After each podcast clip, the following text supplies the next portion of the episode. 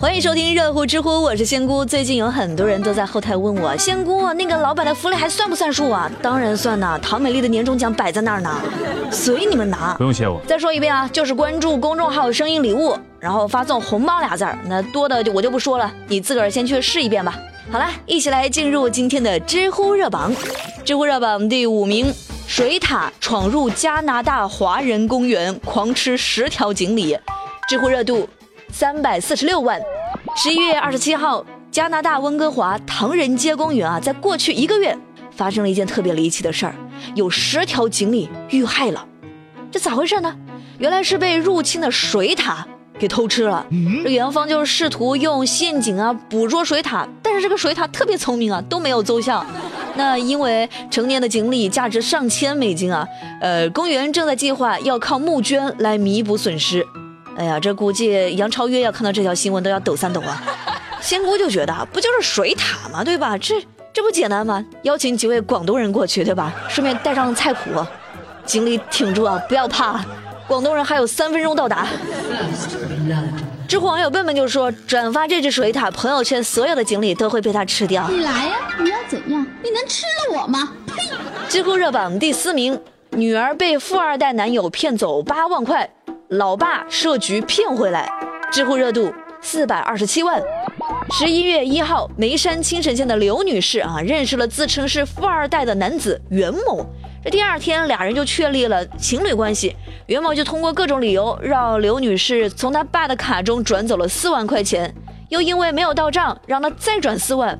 这个闺女也真够坑爹的哈！幸好她的爸爸及时发现，这不是被骗了吗？于是就心生一计啊。跟这个袁某说：“哎呀，我有个上千万的项目需要帮忙啊，就把已经离开的袁某又给骗了回来，将他绳之以法。魔高一尺，道高一丈啊！我就猜呀，这个老爸说不定年轻的时候那也是街头一个扛把子嘞。”知乎网友诸葛若见就说：“这姜还是老的辣，你爸爸永远都是你爸爸，就是不知道怎么生出这么个傻女儿啊。”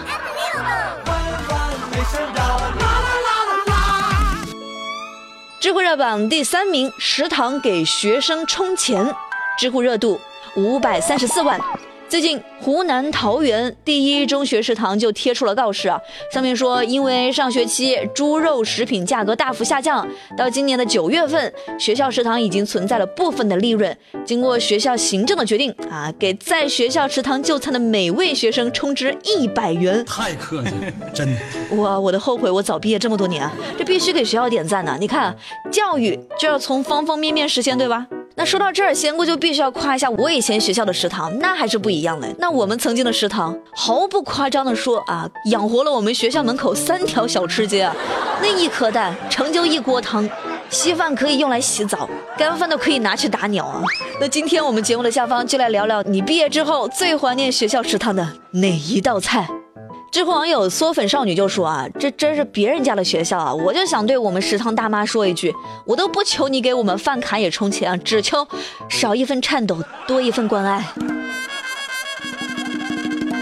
知乎热榜第二名，女乘客地铁随地扔瓜子壳，小伙默默清理干净，知乎热度七百三十六万。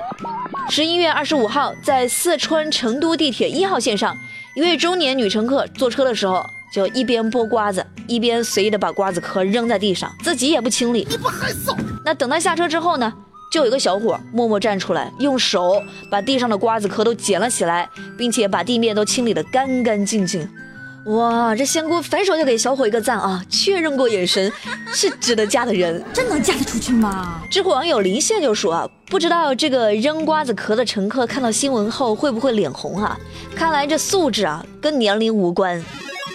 I love you 知乎热榜第一名，明年起汉语将加入俄罗斯高考，知乎热度一千零三十八万。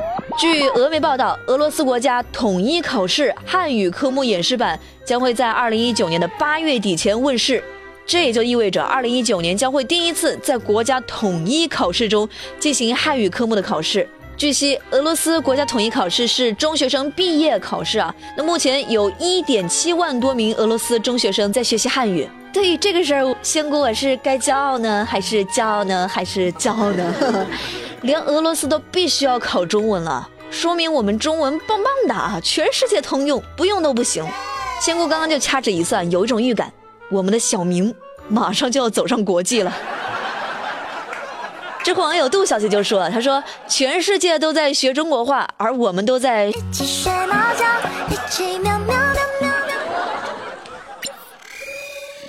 知乎去答提问：最近认识一个文艺小女生，特别喜欢。今天她就写了林徽因的一句：“是爱，是暖，是希望，你是人间的四月天。”我该怎么对下一句呢？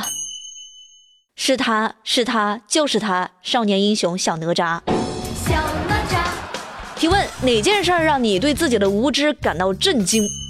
小的时候写作文要写笔名，我写的一直都是铅笔的名字——中华绘图铅笔。提问：我也想过慢生活，可惜我挣钱不够快，怎么办呢？虽然你挣钱不够快，但你老得快啊！好啦，最热最乐尽在知乎，记得关注我们声音礼物，有红包拿哦！发送红包有惊喜哦！速度速度，下期再见了，拜拜。